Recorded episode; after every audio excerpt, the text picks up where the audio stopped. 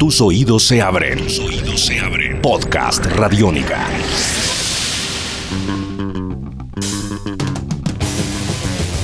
Sean una vez más bienvenidos a este podcast Radiónica a través de senalradionica.gov.co. Mi nombre es Diego Londoño, arroba el fan fatal, y a través de esta serie, también de los sonidos, de los conciertos y de los personajes, seguiremos conociendo todo acerca de la historia del rock en Medellín. Hoy, la historia del punk medallo. Radiónica. Mi nombre es Giovanni Rendón, me encontré por casualidad el punk en la vida y creo que me generó un bicho particular que, que me mantiene el cerebro y la actitud frente a lo que me encuentro en la vida que tiene que ver mucho con el punk y con el rock en particular. Radiónica. Muy bien, él es Giovanni Rendón, él hace parte de esa escena y esa historia de la escena del punk en la ciudad de Medellín y está invitado a este podcast Radiónica precisamente para contarnos parte de esa historia que se viene creando desde los años 80 hasta ahora. Giovanni, hablemos un poco de cómo era el punk y cómo era ese movimiento alternativo, ese movimiento agresivo y también que tenía dentro de su sonido algunas particularidades para que todos los oyentes de este podcast Radiónica sepan cómo se vivió el punk en la ciudad de Medellín.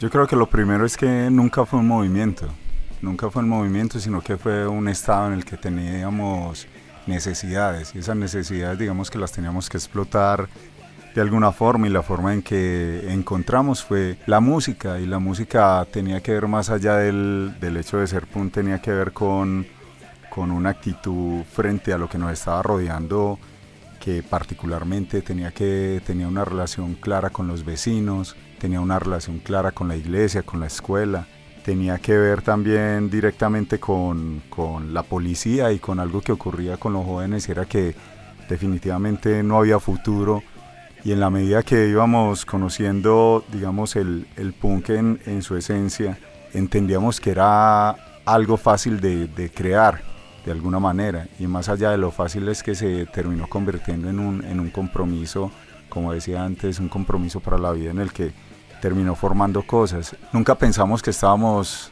generando nada y en realidad no estábamos generando nada, simplemente estábamos haciendo lo que teníamos que hacer, vivir contar lo que teníamos para contar alrededor de la música, que encontramos en la música, en el PUN, una posibilidad de no ser la gente más talentosa, digamos, con, y con el conocimiento musical más amplio, sino que teníamos un par de herramientas, eran unos acordes, eh, y era lo único que teníamos porque no había ni guitarras, no habían instrumentos, y lo que sí teníamos era muchos deseos de gritar y un taco enorme en la garganta. Muy bien, hablas de una precariedad en los instrumentos, de pronto de la precariedad también a la hora académica de la música, hablando pues como de, de, ese aspecto en particular.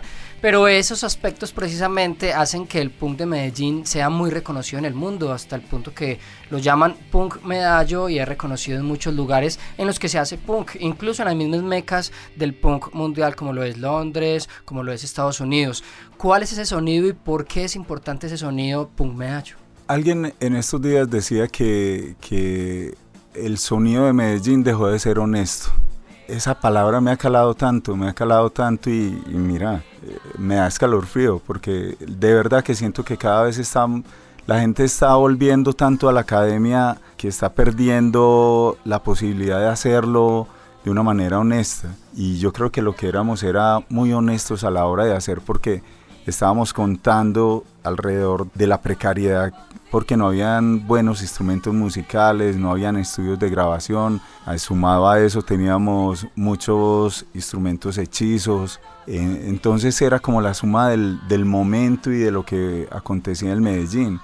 Entonces eso yo creo que es la única posibilidad que permite crear cosas, o sea, eso permite que uno busque alternativas, uno busque herramientas y que cualquier elemento que se te ponga enfrente es eso, es un posibilitador de, de para la creación. Aunque suene, suene paradójico, uno no sabe qué ocurre, pero uno sí sabe qué, qué pasa en uno. Entonces había unos estados en los que nosotros nunca estuvimos realmente conscientes de, de muchas cosas, ni de cómo entrábamos al estudio, o sea, nosotros llegamos a los estudios y los estudios que habían acá era gente que definitivamente no sabía nada en absoluto del rock. Y al no saber nada de rock, ellos también estaban explorando con nosotros el conocer y saber. Entonces poder sonar, poner a sonar una guitarra no era fácil para ellos. Entonces la mayoría de las guitarras que habían acá sonaban a zumbido. Los, los distorsionadores siempre cogían frecuencias de radio. Los bajos no eran buenos bajos. Las baterías muchas eran con, con, los parches menos adecuados. Los micrófonos para la voz como no estaban hechos para gritos o para, o para ese tipo de ruidos, también terminaron siendo otra herramienta para crear un sonido particular. Yo creo que más allá de cualquier cosa, es que estábamos en un momento histórico en la ciudad en el que se juntaron hechos que permitieron que eso diera un sonido particular. Nada de lo que creamos fue a propósito, ni, ni fue pensado, y creo que eso es lo más particular también del punk, que el punk nunca pensó que fuera a ser algo grande, sino que terminó siendo algo que es lo más, lo, lo esencial dentro del punk, y es ese asunto del do yourself, que ahora lo entendemos mejor, pero ese hágalo usted mismo, simplemente era una cosa que uno que venía implícito en el punk sin necesidad de leerlo en ninguna parte. Estamos con Giovanni Rendón, él es un personaje que ha trasegado y ha caminado a través de la escena del punk en la ciudad de Medellín. Giovanni, hablemos de bandas claves importantes en esa historia del punk medallo desde los años 80 hasta ahora. O sea, por ejemplo, No, para mí es una banda fundamental. Los Podridos también fueron una cosa particular que yo creo que alrededor de, de lo que hubo en, en Rodrigo Eno Futuro, hay cosas muy particulares dentro de las bandas. Ira es una banda que en este momento tiene toda esa esencia y yo creo que recogió en, su origen, por ejemplo, los primeros trabajos es una cosa que es fundamental para, para esos pasos y el crecimiento y la, digamos, hacer perdurable el PUN para mí nunca fue una, una cosa que, y para ninguno de nosotros fue una, una realidad. Entonces verlo ahí es muy teso, escuchar BCN, escuchar, o sea, hay un montón de bandas. Yo metería hasta, hasta Los Árboles, porque creo que Los Árboles tienen una esencia muy punk, pero es, ya es de ese asunto fino también cuando la gente llega a cierta madurez y, y hace otras cosas. Para mí Desadaptados cuando una de las canciones que más me gusta a mí de la escena punk en Medellín es Llevo la marca del perdedor pero esa canción me parece particular y es porque la gente lo que está haciendo es música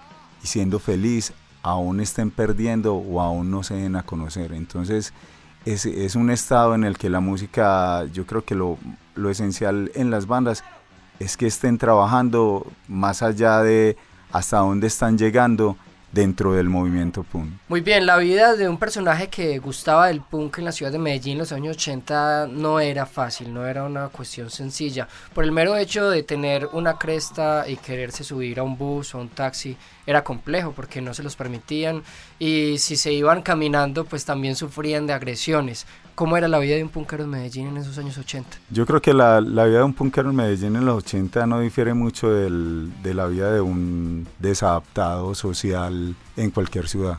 Simplemente era una vida dura en la que uno tenía que confrontarse con la policía, con todo el mundo y que había que entender que uno tenía actitud y la actitud estaba dentro de uno y en lo que uno era y en lo que uno es aún. Muy bien, Giovanni, para terminar este podcast radiónica sobre la historia del rock en Medellín y en este caso sobre el punk en Medellín, respondamos a esto que es muy simple, pero también es muy significativo. ¿Cómo el punk le aporta a una ciudad como Medellín?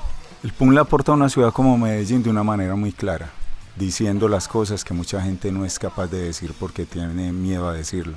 Ahora, creo que se ha vuelto facilista el estar diciendo porque los medios, todo lo que hay enfrente, te da tantas posibilidades que no, no hay un pensamiento que sea directo y que pegue donde tiene que pegar y es en el estado claro en el que está la sociedad, en esa falacia que nos han vendido como modelo. Muy bien, Giovanni Rendón en estos podcasts Radiónica a través de senalradionica.gov.co. Giovanni, gracias por hacer parte de esta historia de los podcasts Radiónica que hacemos acá en el sistema de medios públicos y también de la historia del punk en la ciudad de Medellín. A vos gracias porque finalmente la historia se construye así, dialogando y poder tener enfrente gente que sienta lo que ocurre con la música y a Radiónica, gracias. Muy bien, el punk como protagonista en estas historias del rock en Medellín a través de Podcast Radio. Esta locura debe seguir, debe seguir, debe